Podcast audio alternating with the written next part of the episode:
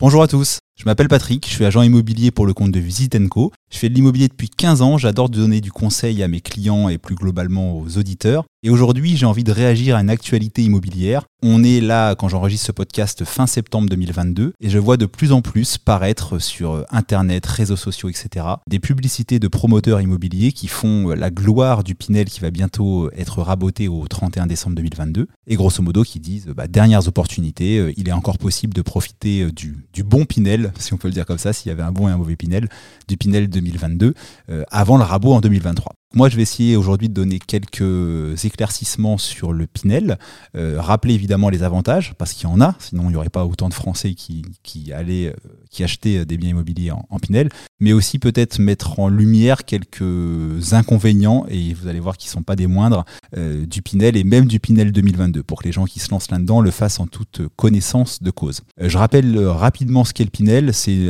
une loi de défiscalisation liée à l'immobilier qui permet une économie d'impôt si on achète certains biens immobiliers dans certaines conditions. Et donc dans le neuf, on peut économiser euh, jusqu'à 21% du prix d'acquisition du logement sur 12 ans.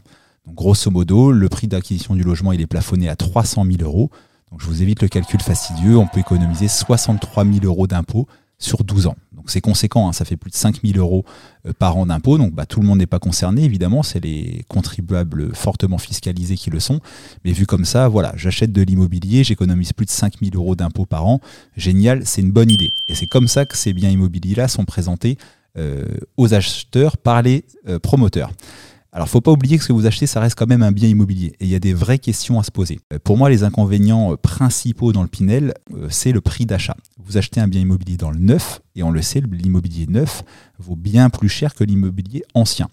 Si je prends l'exemple du Calvados, dans lequel je suis avec Caen, qui est la, préfecture, la métropole du Calvados, les appartements anciens se vendent environ 3000 3100 euros du mètre carré selon les derniers chiffres des notaires qui viennent de paraître et plus de 3800 euros dans le neuf. Donc il y a une différence de près de 25% entre l'acquisition dans l'ancien et dans le neuf. Ça, veut dire qu'on surcote, et c'est normal, il y a d'autres avantages qu'on va évoquer après, on surcote les appartements neufs. Jusque-là, tout va bien. Le souci va se poser potentiellement à la revente. Euh, je vous l'ai dit tout à l'heure, la loi Pinel, on s'engage sur 6, 9 ou 12 ans. Souvent, les propriétaires s'engagent sur 12 ans pour avoir la, la plus haute réduction d'impôt possible. Au bout de 12 ans, qu'est-ce qui se passe? L'appartement, euh, la réduction d'impôt est finie. Euh, donc l'opération financière ne s'équilibre plus du tout et donc les propriétaires ont un gros crédit pour un petit loyer qui rentre. Donc grosso modo se disent bah je revends le bien, ça y est, je suis plus engagé sur mes 12 ans euh, d'investissement Pinel, je vais revendre mon bien immobilier. Et c'est là où le bas blesse, c'est que dans 9 cas sur 10, et je fais de l'immobilier depuis 15 ans, la revente du bien immobilier à terme se fait à un prix bien inférieur au prix d'acquisition. Pourquoi? Parce qu'encore une fois, l'immobilier neuf se paye cher, on achète quand on fait du Pinel euh, souvent en périphérie des villes, parce que c'est rarement en plein centre-ville qu'on fait du Pinel parce qu'il n'y a pas de terrain disponible, tout simplement. Le neuf se fait souvent en périphérie. Et quand on revend le bien immobilier 12 euh, ans plus cher, bah, l'immobilier euh, n'a pas grimpé au point de rattraper cette différence-là. Et en plus, bah, sur une opération, par exemple, d'un immeuble de 80 logements, bah, il y a 60 personnes qui l'ont acheté en Pinel et à deux mois près, il y a 60 propriétaires qui vont mettre ensemble en même temps leur bien immobilier en vente sur le marché. Donc vous passez devant une jolie résidence, des fois vous avez des panneaux de partout à vendre. Vous dites qu'est-ce qui se passe? On a trouvé un mort ou un pendu dans le sous-sol. Euh, eh ben non, c'est juste qu'on est en fin de Pinel et que tous les propriétaires forcément se décident à remettre en vente en même temps. Donc l'inconvénient principal du Pinel, c'est quelque chose qui se maîtrise pas, c'est le prix de revente à la sortie. Et c'est pour ça que 9 fois sur 10, quand j'ai vu des dossiers de Pinel de revente passer entre les mains, 9 fois sur 10, les investisseurs revendait moins cher que le prix d'acquisition 12 ans avant.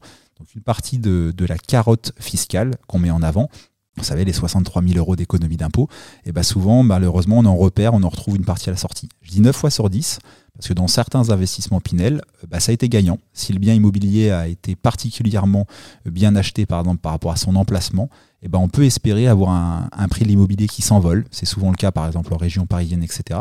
Donc oui, on peut trouver évidemment et heureusement des exemples de contribuables pour qui un achat en Pinel a été gagnant du début à la fin, c'est-à-dire gagnant par l'économie d'impôt, mais également gagnant à la revente parce que revente au même prix ou revente voire même plus cher. Mais j'ai pas la statistique officielle, mais moi dans les nombreux dossiers que j'ai vu passer dans ma carrière, bah, c'est pas plus euh, qu'un sur 10. Un autre point, ça c'est presque plus, euh, litigieux et, ce que j'aime pas justement dans la façon dont sont présentés les dossiers de Pinel par les promoteurs. On vous dit d'un côté, le Pinel, c'est magique, ça vous permet d'économiser des impôts. Madame, monsieur, vous payez pas mal d'impôts en investissant en loi Pinel, ça a plein d'avantages. Vous allez pouvoir louer à des enfants, des descendants, etc. etc. et vous allez économiser plus de 5000 euros d'impôts par an. Ok, ça c'est vrai, il ne pas.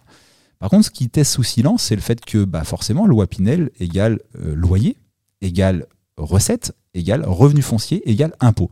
Je vais l'illustrer très concrètement. Euh, vous louez un appartement 600 euh, euros par mois que vous venez d'acheter en Pinel, bah, ça va vous faire 7200 euros de loyer perçu par an.